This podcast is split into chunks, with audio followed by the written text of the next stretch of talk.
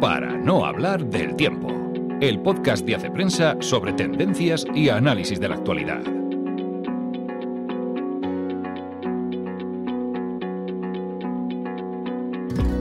Hola amigos, una semana más nos encontramos en el podcast de Hace Prensa. Soy Ana Sánchez de la Nieta y hoy vamos a hablar de la enorme trifulca que se ha organizado en España por el estreno de la ley conocida por solo sí es sí. Hablaremos también de Ron DeSantis, que es el candidato republicano que podría quitarle el liderazgo a Donald Trump. Y mm, vamos a hablar también de si hay o no y cómo es feminismo en China. Y además la suerte es que vamos a hablar con los que han escrito los artículos, que siempre es mejor eso a que yo los resuma. En las pistas culturales tenemos un libro de memorias que se llama En memoria de la memoria. Van tres memorias de una escritora rusa, María Stepanova. Vamos a hablar de dos dramas bastante potentes pero muy interesantes, uno en cartelera, Close, y otro en plataformas, La caza. Y para desengrasar un poco hablaremos también de una comedia francesa. Así que vamos empezando. trying to get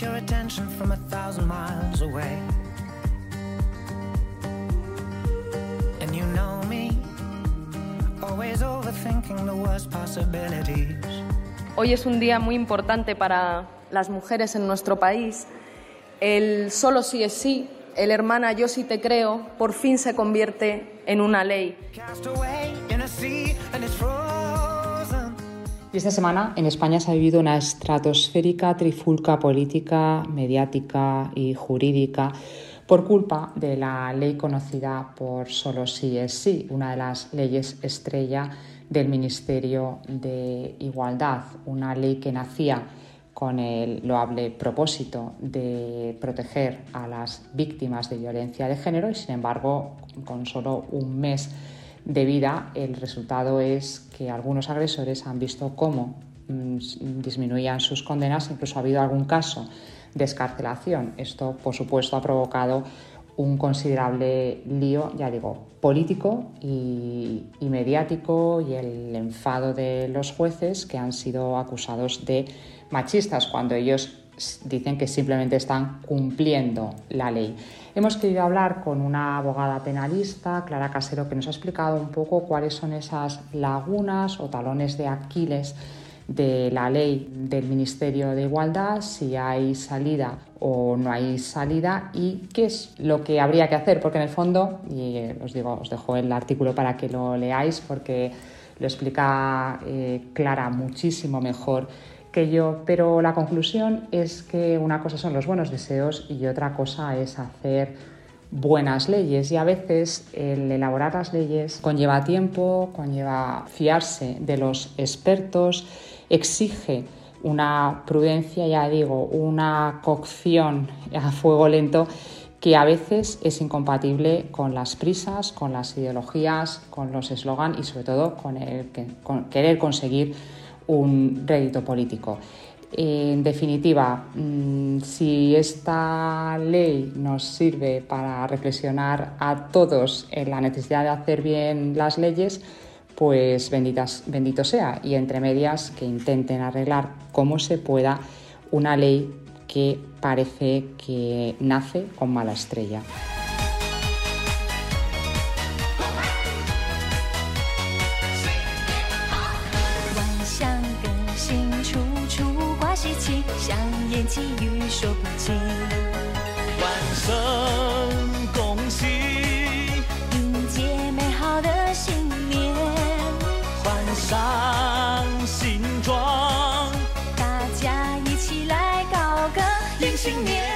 Y tenemos la suerte esta semana de tener aquí otra vez a Elena Farre, que ha escrito sobre el feminismo en China. Entonces, yo primero, Elena, ¿hay feminismo en China? Hay feminismo en China, Ana, ¿qué tal?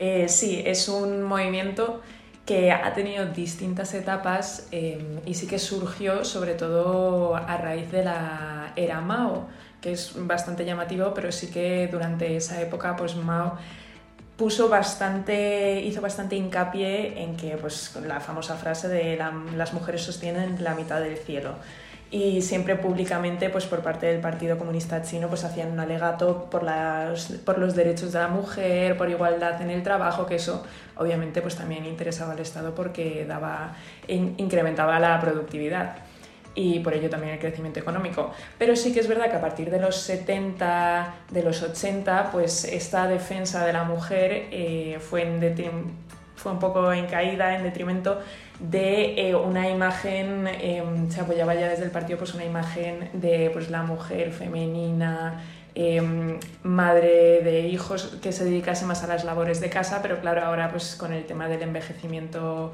poblacional pues sí que han vuelto pues a instaurar eh, la política, por ejemplo, que han ido cambiándola a lo largo de los años de primero un hijo, ahora dos hijos y ahora ya en 2021 aprobaron eh, de tres hijos, pero claro, hay una parte de la población china del feminismo que em, se revela contra esto y dice, ¿por qué un gobierno me tiene que imponer cuántos hijos puedo tener o no puedo tener? Y también pues temas sobre todo de acoso sexual, tema de violencia doméstica, tema de discriminación en admisiones en la universidad. Entonces hay un grupo de feministas jóvenes que se han servido sobre todo pues, de performance artísticas y eh, de activismo en redes sociales, sobre todo en Weibo y en WeChat, para llamar la atención sobre estos problemas. Sí que es verdad que se las ha censurado y sobre todo una censura que llamó la atención en 2015 por la detención de cinco feministas que dio lugar al fenómeno de las Feminist Five chinas por, eh, por distintas actuaciones artísticas, pues eh, por ejemplo una era desfilar por,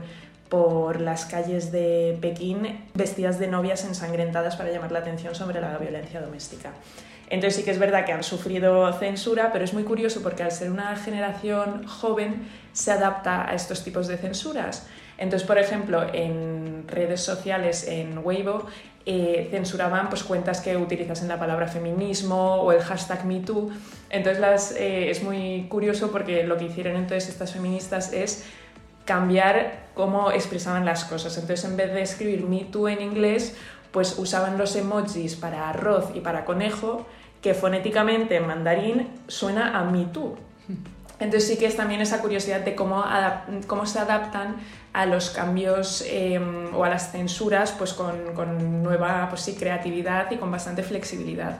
Y sí que una cosa que también llama la atención es que es un movimiento descentralizado, o sea, no tiene líderes y eso también hace que las repercusiones y las consecuencias que pueda tener pues, em, por parte del gobierno no afecten a toda la plataforma.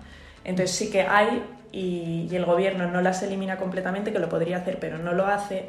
Em, y sí, es un movimiento joven y muy dinámico. Hay con dificultades y, como tú dices, con, con ingenio. Entonces, eh, un breve resumen. ¿Piensas que hay futuro para, eh, para este movimiento en, en, China? Sí, hay futuro. Em, y además, una cosa que me dijo una de las em, feministas que se tuvo que exiliar, que ahora vive en Nueva York, me dijo que, que, ahora la mujer está mejor que antes en China, que las mujeres han ganado en derechos, y, pero que aún queda por hacer. Entonces, pues ahí están eh, desde el extranjero, pero también desde dentro, desde la propia China, pues intentando que, que, se llegue a una verdadera igualdad, que no sea solo figurativa. Bueno, y sobre todo que habrá un poco más de futuro, porque por lo menos, en primer lugar, les dejan nacer, ¿no? Que eso ya es un gran, en su gran avance. Muchísimas gracias, Elena, y pronto de nuevo por aquí, ¿vale? A ti, Ana.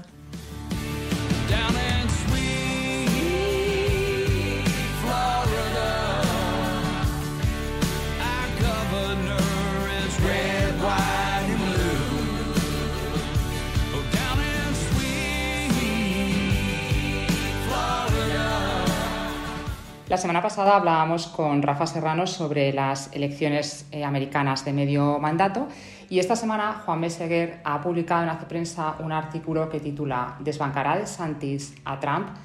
Eh, Donald Trump sabemos todos quién es, pero a lo mejor no sabemos tanto quién es exactamente Ron DeSantis. Hola Ana. Pues mira, por decirlo muy rápidamente, eh, DeSantis es el nuevo héroe de la derecha estadounidense y en concreto de la derecha conservadora. ¿Por qué es el nuevo héroe? Pues porque en una noche electoral que la mayoría de los comentaristas de izquierdas y derechas han calificado de mala para los republicanos, porque se esperaba que ganaran mucho más, al final consiguen la Cámara de Representantes por una ajustada mayoría y el Senado pues se lo quedan los demócratas Pues digo que en una noche electoral que ha sido mala, DeSantis gana la gobernación de Florida, es reelegido como gobernador de Florida con una ventaja pues, pues muy grande. ¿no? Eh, cuando ganó por primera vez en 2018 tenía una diferencia respecto a, su rival de, casi un punto porcentual, que es muy poco, y en cambio ahora ha conseguido pues, eh, casi 20 puntos porcentuales.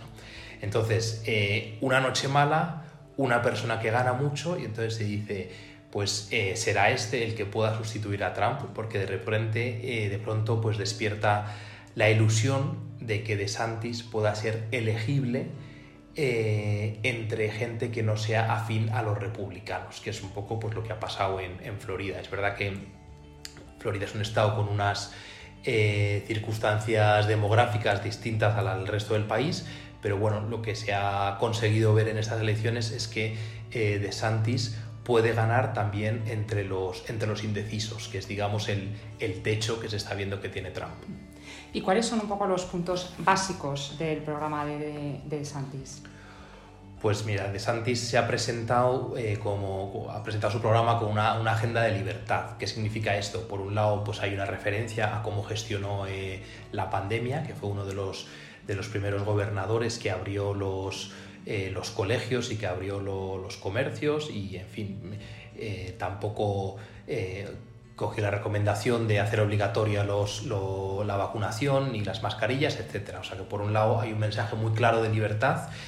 relacionado con esto, pues tiene una agenda pues, muy firme a favor de los derechos de los padres en la educación, en concreto, pues no solo a favor de la libre elección de escuelas, sino también evitando el, eh, el adoctrinamiento, se ha opuesto a la enseñanza de la teoría crítica de la raza, a la enseñanza a los niños menores de 9 años que se pueda hablar con ellos en el colegio de orientación sexual, identidad de género, etc. Eh, luego, además, eh, respecto a otros republicanos, es verdad que él habla mucho también de, responsabilidad presupuestaria, responsabilidad fiscal, pero a la vez no le hace ascos al, gasto social. ¿no? y él eh, bueno, pues presume en su programa de hacer grandes eh, proyectos de, infraestructuras, de inversión en la escuela pública, incluido con, con subidas salariales a los profesores eh, y luego también pues, con, con grandes iniciativas medioambientales. ¿no? Y, y, luego, pues en otras cosas, bueno, pues es partidario de, vamos, como él dice, de los valores familiares y ha sacado una ley restrictiva del aborto en Florida, pasó de las 24 semanas a, 15 semanas. Y luego en otros temas, pues es, bueno, se le puede calificar de republicano de, mano dura o de ley y orden, como a veces se les llama también. Es decir, eh, está a favor de la pena de muerte, que es, esas contradicciones que tienen los republicanos ahí en Estados Unidos, ¿no? De declararse pro vida y a la vez, eh, pues apoyar la pena de muerte. Eh, es muy partidario de, la, vamos, de defender la, segunda enmienda, en que, es la, relativa a las armas, es decir, que, eh, bueno, pues que no, le gustan las restricciones a las armas. Eh, también ha apoyado la, prohibición de las ciudades santuario, es decir, las, esas ciudades que son más tolerantes con la inmigración ilegal, etc. Esas serían sus, sus, coordenadas ideológicas. ¿Y en qué, cuál es la mayor diferencia entre DeSantis y Donald Trump? Pues yo creo que es una diferencia sobre todo de, estilo. Em, también de convicciones, pero bueno, lo, más llamativo es el estilo. Eh, de Santis es una persona combativa, es un republicano que sabe, pues como se ha dicho, que se puede ganar haciendo política conservadora y no se asusta y, la hace y, es militante, lo hemos visto, pues él, toma la iniciativa, se adelanta en determinados debates que se suelen considerar de guerras culturales, por ejemplo, en toda su resistencia a lo woke, pero a la vez digamos eh, que sabe estar eh, en el marco institucional. ¿no? En concreto, pues eh, una diferencia muy clara es que él, sí que tiene, vamos, él es un político, cosa que Trump, pues él se presenta sobre todo como un outsider de la política de Washington, pues de Santis conoce muy bien las reglas y sabe pues cuándo puede, cuando puede mostrar un, discurso combativo, cuándo puede tener ese discurso y cuándo puede retirarse, ¿no? Es lo que David Fromm ha llamado el judo político, ¿no? una de cal y otra de arena. Y ya por último, eh, Juan, o sea, ¿tú piensas que realmente tiene opciones de llegar a liderar el Partido Republicano e incluso de ser presidente de los Estados Unidos?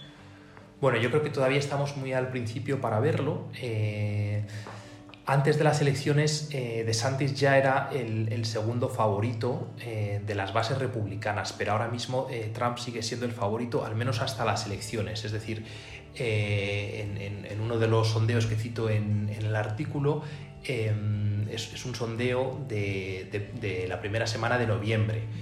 Em, y entonces en, en ese sondeo, Trump consigue entre los potenciales votantes a las primarias republicanas, entre las bases republicanas, consigue el apoyo del 48%.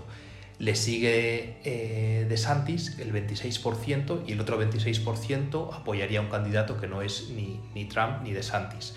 Es decir, em, el apoyo de las bases republicanas a Trump sigue siendo alto, pero insisto, esto es una semana antes de las elecciones del 8 de noviembre. Habría que ver qué para si se repite esa, esa encuesta ahora. Eso respecto a las, a las bases, ¿no? O sea que es verdad que están saliendo ahora muchos del establishment republicano diciendo que, prefieren a DeSantis, pero hay que ver qué pasa con las bases. Pero luego está el propio juego de las, de las elecciones primarias. En 2016 los republicanos hicieron una cosa que no hicieron los demócratas. Em, a medida que iban perdiendo los, los republicanos, los candidatos republicanos iban dando su apoyo a Trump. La cuestión ahora es si, si esos potenciales candidatos republicanos fueran perdiendo, si se ponen del lado de DeSantis, entonces sí, eh, DeSantis tendría más opciones en la medida en que consigan arrastrar a sus votantes a DeSantis en vez de a Trump. Bueno, es un tema que seguro que seguimos eh, desde Hace Prensa, seguro que nos sigues contando, porque la verdad es que nos interesa bastante qué es lo que pasa en Estados Unidos. Muchas gracias, Juan. Adiós, Ana, hasta ahora. Pistas culturales para el fin de semana.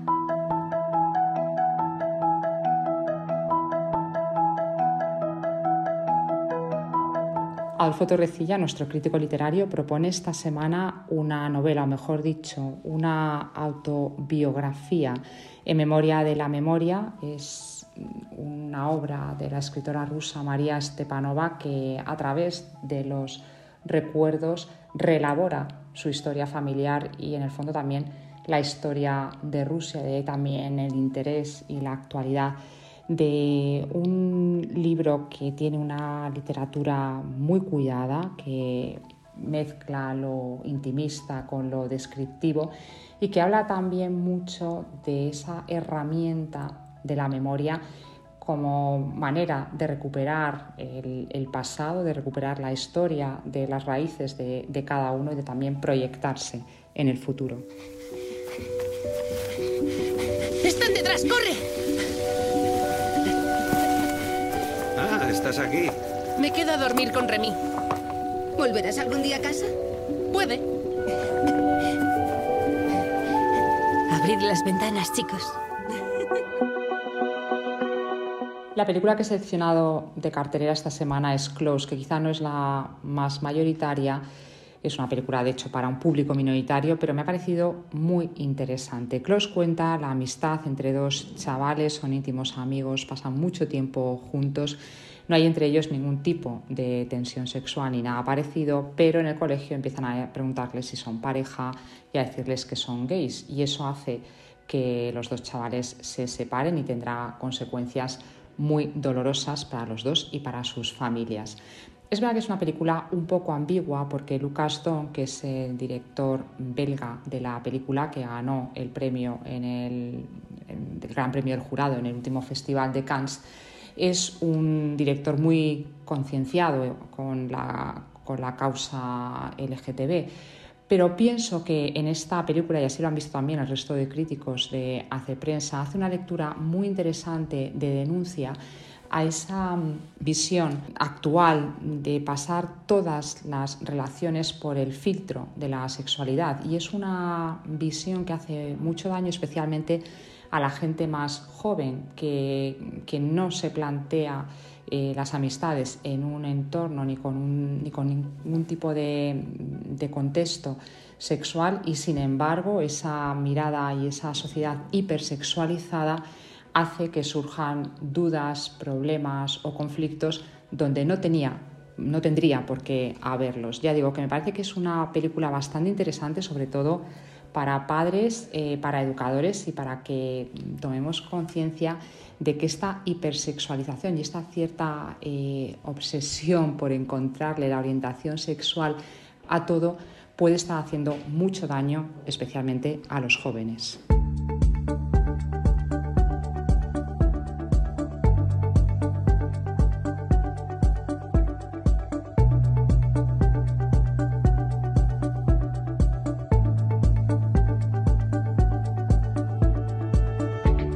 Esta semana ha cumplido años Matt Mikkelsen, que es un actor danés que me encanta y como hay una parte del podcast que es el podcast de la redacción de Hace Prensa, pero también lo coordino, lo modero yo, pues elijo yo. A mí me encanta Matt Mikkelsen y os voy a proponer una película que está en plataformas, que también es bastante durilla, pero es muy interesante y es La caza. Cuenta la historia de un profesor de parvulario que es acusado de abusar de una niña. Ya digo, es una película dura, pero tiene un guion que ayuda a pensar la complejidad de estas cuestiones y tiene una magnífica interpretación de Matt Mikkelsen. Podéis verla en Filming, en HBO y está en alguna plataforma más.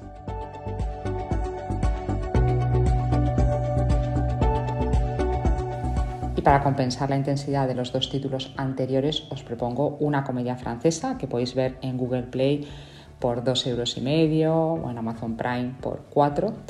Es Mis queridísimos hijos, una, ya digo, una comedia francesa que cuenta la historia de un maduro matrimonio que sus hijos no van a verles y deciden fingir que han ganado la lotería.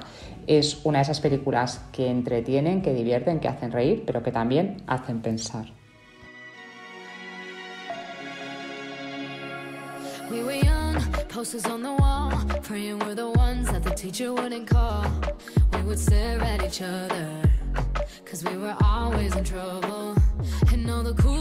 Y esta semana no voy a dar más pistas culturales porque aunque estéis disimulando todos y todas, estáis pendientes del Mundial de Fútbol en Qatar, que por cierto hay un, un interesantísimo artículo en Hace Prensa del que no he hablado pero si puedo, rescataré para la semana que viene, igual que muchos otros temas que se nos han quedado en el tintero. Pero la semana que viene habrá más tiempo. Nos vemos o mejor nos escuchamos. Hasta entonces.